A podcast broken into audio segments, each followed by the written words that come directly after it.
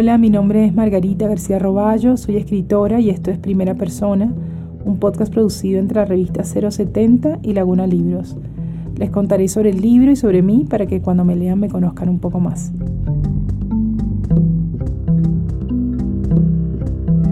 Este último episodio se llama Mar en Pinamar.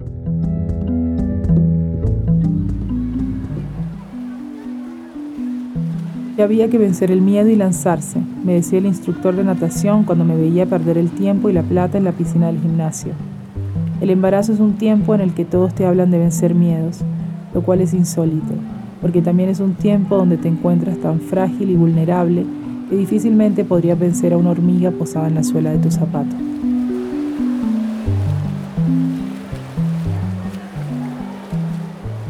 Eso le dije al joven instructor, y yo estaba en un momento donde no quería ser valiente ni temeraria, solo quería flotar. Él, algo abrumado, contestó, ¿qué momento es ese? Puede ser que tuviera razón, que todo lo que me pasaba con el mar fuese más miedo que hastío y que estuviera usando mi panza inflada como escudo. Probablemente ya desde la panza, B le tomó gusto al agua. No solo flotaba en el líquido amniótico, también flotaba conmigo en la piscina. Mi bebé se estaba cociendo a baño María.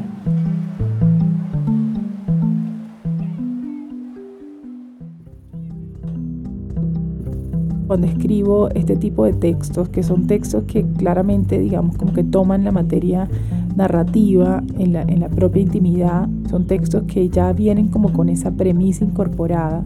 Y lógicamente cada tema que trato está atravesado por mi subjetividad y mi subjetividad es un compendio de un montón de cosas, de ser eh, mujer de determinada edad, de, vivir en, determinada geografía, de transitar un tiempo determinado y mis condiciones particulares y dentro, digamos, parte importante de mi subjetividad en estos momentos es la de ser madre. Entonces, lógicamente, eso no se puede quedar por fuera. Sería como hablar desde desde un lugar, digamos, desde un género distinto. Por ejemplo, no podría hablar de otra manera que como mujer. Y en este caso, digamos, como una mujer que tiene unos determinados hijos, que vive en determinado medio, que se mueve en una clase social también específica. Entonces, todos los textos que escribo, sobre todo, insisto, en este, en este tipo de formato que maneja primera persona, son todos textos que están rabiosamente atravesados por mi subjetividad.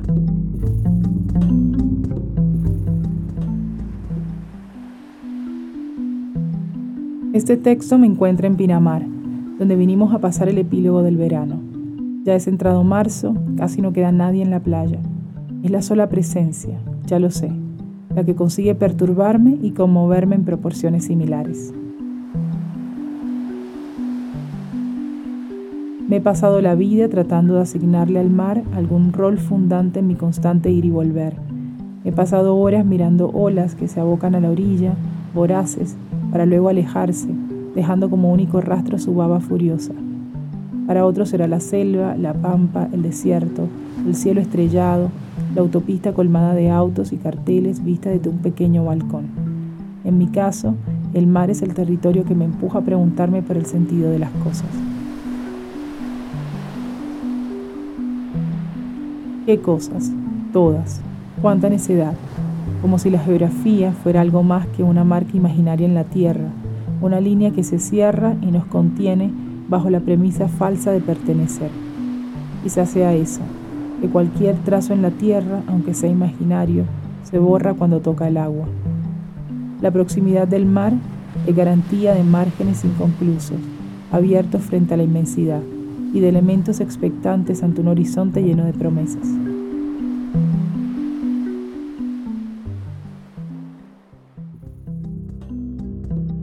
La costa argentina tiene una particularidad y es que para cualquiera que ha ido a otros mares del Caribe, por ejemplo, a los balnearios más como clásicos de ir a vacaciones y conoce esta postal del mar transparente y, y la arena blanca y las palmeras, esto es la antítesis. Esto es un mar ventoso, oscuro, con arena oscura. Es, como para mí es la antítesis del, del mar Caribe, pero al mismo tiempo es un lugar como bastante exótico porque está lleno de pinos, de bosque de pinos.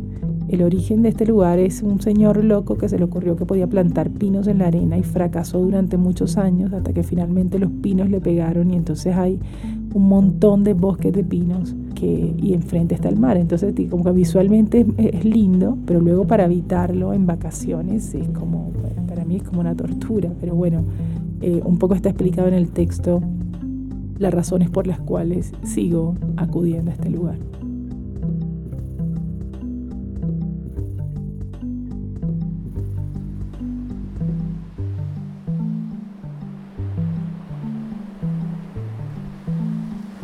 Me acerco a la orilla, me mojo los pies, ve me ofrece su mano. La tomo y miramos hacia el frente. Quizá lo aprieto demasiado porque intenta zafarse pero no lo dejo. Mientras yo esté a su lado, pienso, mantendremos la distancia prudencial.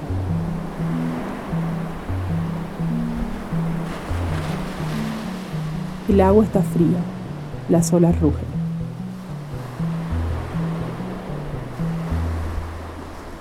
Pinamar, marzo de 2016.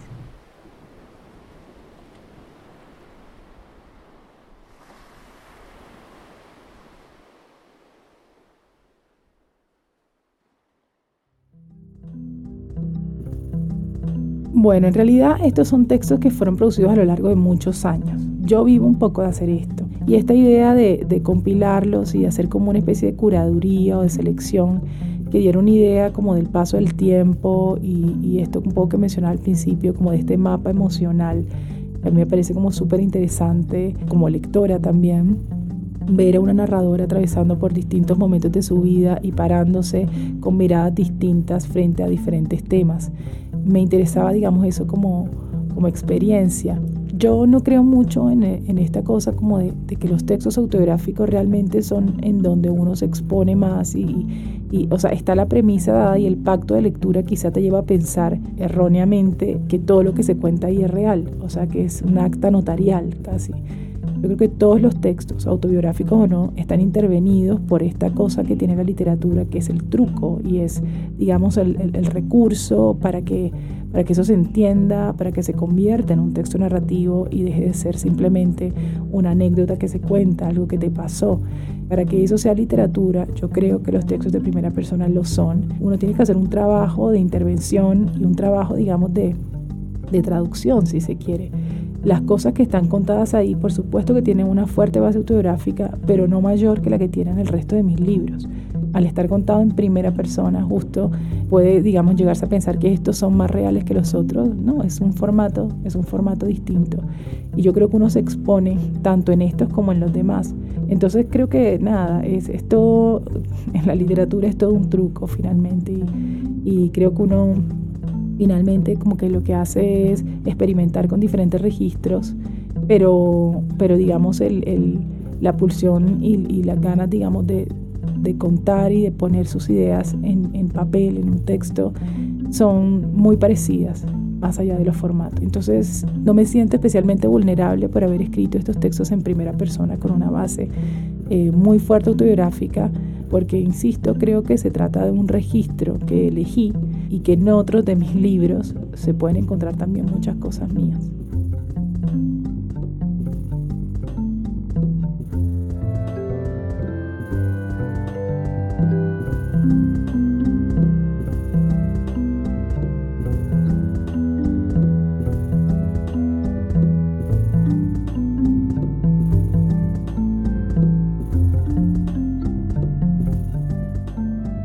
Primera Persona es un podcast de 070 Podcast en colaboración con Acorde FD y Laguna Libros.